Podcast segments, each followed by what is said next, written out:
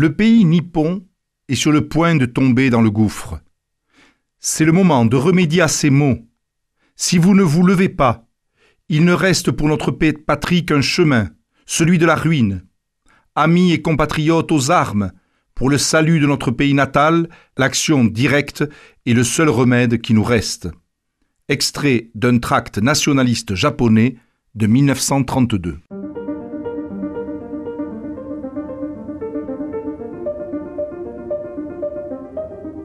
Les fenêtres de l'histoire avec Philippe Foreau.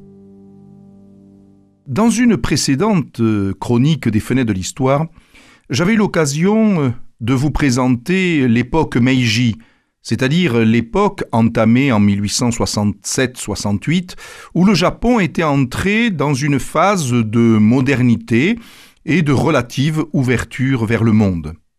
Et il est vrai qu'à la fin du XIXe siècle et au début du XXe, eh bien, il y avait eu véritablement une expansion et une volonté euh, impériale du Japon. En effet, euh, il y avait eu la victoire contre la Chine en 1894-95 qui avait permis l'annexion de Taïwan. Et puis surtout, euh, l'immense succès que les troupes japonaises avaient remporté en 1904-1905 contre l'Empire russe. Cette victoire avait hissé le Japon euh, au niveau des puissances asiatiques et cette victoire avait été suivie par l'annexion d'une nouvelle province, la Corée, en 1910. Durant le, premier conflit mondial, le Japon avait euh, euh, choisi finalement d'être fidèle à une alliance qui remontait à 1902 avec la Grande-Bretagne, et le Japon avait participé à la guerre aux côtés des Alliés. Oh, il n'avait pas été d'une activité extraordinaire, mais il avait pris les comptoirs allemands en Chine, ainsi que les îles euh, Bismarck et Caroline. Mais à partir euh, de 1920, euh, le Japon, qui avait été quelque peu frustré par les traités de l'après-première guerre mondiale, va entamer une politique véritablement d'expansion. La tentation lui était déjà venue au cours du premier conflit mondial.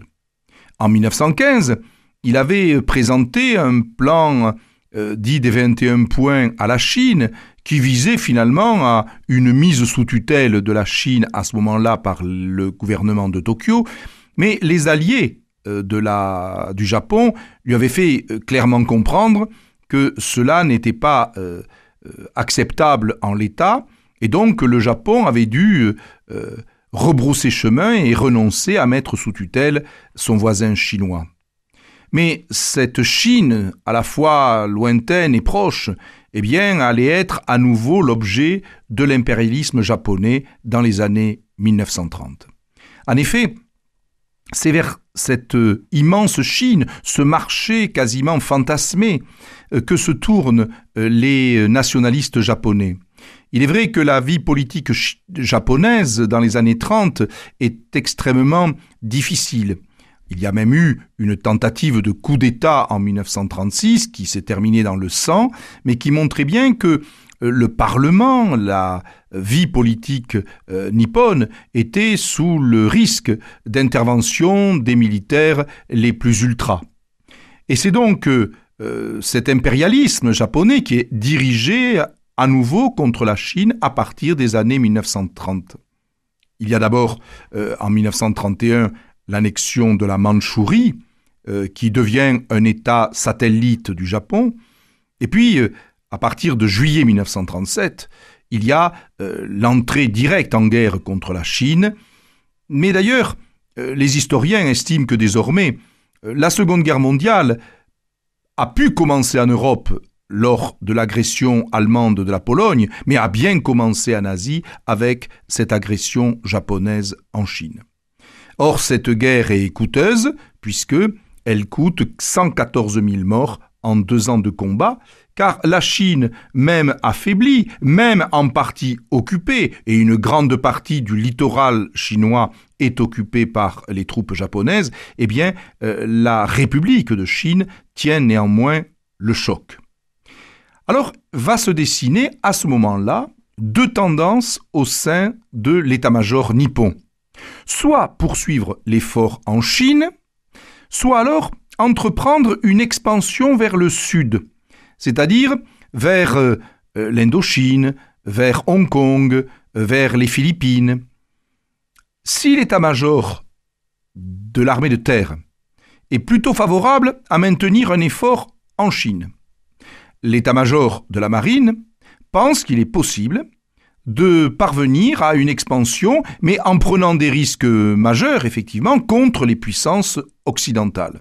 Or, en 1939, euh, au moment où la guerre se généralise en Europe, eh bien, la puissance britannique, la puissance française, sans compter bien sûr également l'influence importante des États-Unis dans le Pacifique, font que cette politique, a priori, est une impasse.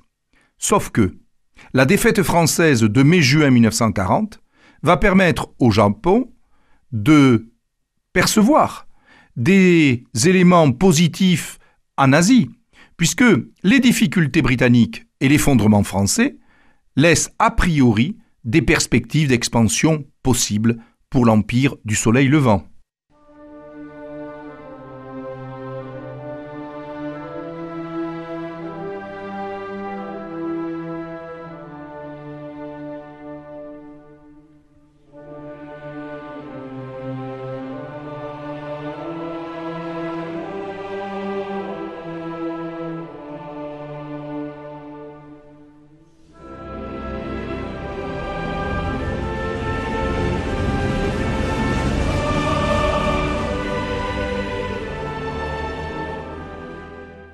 En effet, la défaite française permet au Japon d'installer des bases militaires en Indochine en juillet 1941.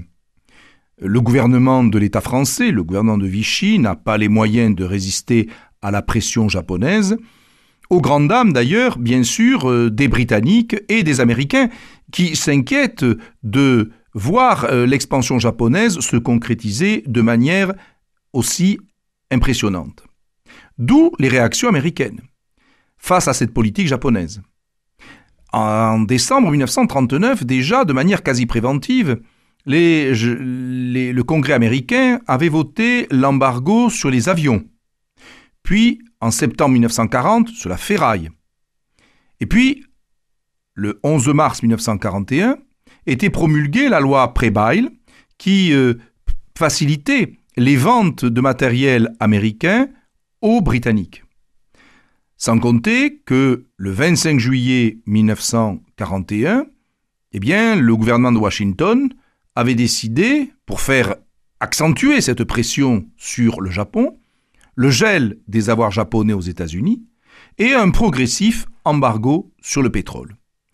Il est évident que cet embargo sur le pétrole était une gêne considérable si on se plaçait à Tokyo dans une perspective de guerre car le Japon ne produit aucunement des matières premières et est donc très dépendant euh, du pétrole venu de l'étranger. Ce qui fait que il va y avoir à ce moment-là une espèce de jeu de dupes qui va se jouer. D'une part, vous avez la double politique étrangère japonaise avec le pacte tripartite. En effet, le 27 septembre 1940, il y a euh, une alliance euh, officielle entre le Japon, l'Italie fasciste et l'Allemagne nazie. Mais en même temps, il y a le pacte de non-agression du 13 avril 1941 avec l'Union soviétique. Euh, cet élément est extrêmement important dans le cours de la Seconde Guerre mondiale parce que, avec ce pacte de non-agression, on sait à Moscou que s'il y a une attaque allemande, eh bien, il n'y aura pas à redouter a priori une attaque japonaise. D'autre part, le prince Konoye, Premier ministre, décide au début du mois de septembre 1941 d'entreprendre des négociations avec Washington pour trouver un modus vivendi, car le prince Konoye redoute l'idée que l'on puisse véritablement entrer en guerre contre les États-Unis. Or, ces négociations n'avancent pas. Et finalement, pressé par les militaristes, eh bien le prince est obligé de démissionner le 16 octobre, en accord d'ailleurs avec l'empereur Hirohito qui accepte cette démission.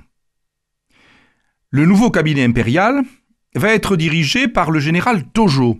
Or, le général Tojo est tout à fait favorable à une action euh, euh, militaire.